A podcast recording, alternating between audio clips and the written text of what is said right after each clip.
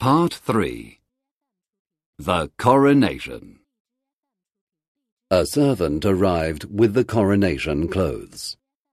They were extremely beautiful, but the young king remembered his dreams. Take these clothes away. I don't want to wear them, he said. Is this a joke, your majesty? asked the servant. But the young king told him about his dreams. In my robe there is sadness and pain. In the rubies there is blood. And in the pearl there is death, he said. The servant replied, Please forget your dreams. Put on the robe and the crown. The people will not recognize a king without a crown and a scepter. But the young king put on his old tunic from the forest and took his shepherd's staff. I arrived in the palace with these clothes, and I will leave the palace with these clothes, he said. Now I am ready for my coronation. A servant asked him, Where is your crown? And he took a briar of thorns from his balcony. This will be my crown, he replied. The young king rode his horse to the cathedral. The people laughed when they saw him. This is not the king, but the king's servant, they said. He explained his dreams, but one man was angry and said, Do you not know that rich people give poor people work? It is difficult to work for a hard master, but it is more difficult to work for no master. Please return to the palace and put on your coronation robes. The rich and the poor are brothers, he replied. But the people laughed again. He arrived at the great door of the cathedral, but the soldiers stopped him. What do you want? Only the king can enter by this door.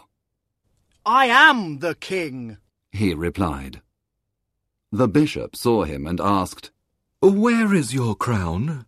Where is your scepter? The young king told the bishop of his dreams, but the bishop answered, Listen to me. I am an old man. There are many bad things in the world, but you cannot change them all. There are thieves and pirates and beggars, but you can't make these things disappear. They are too much for one person. Go back to the palace and put on your coronation clothes.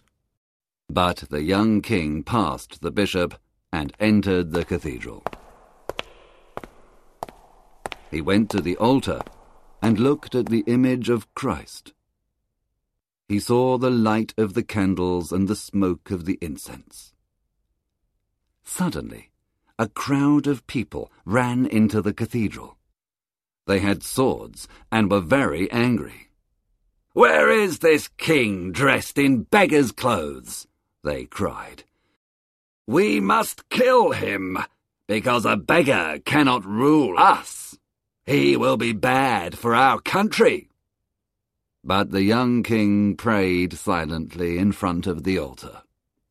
Then he turned and looked at the people sadly.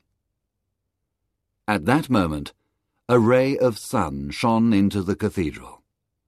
It illuminated the young king at the altar. The sun made a beautiful robe around him. Red roses grew on his dry crown of thorns, and white lilies grew on his staff.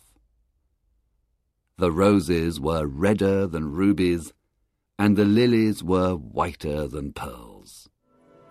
Music started to play, and voices started to sing. The glory of God filled the cathedral. The people knelt down. He is crowned by someone greater than me, the bishop said, and he knelt in front of the young king. The boy came from the altar and passed the people.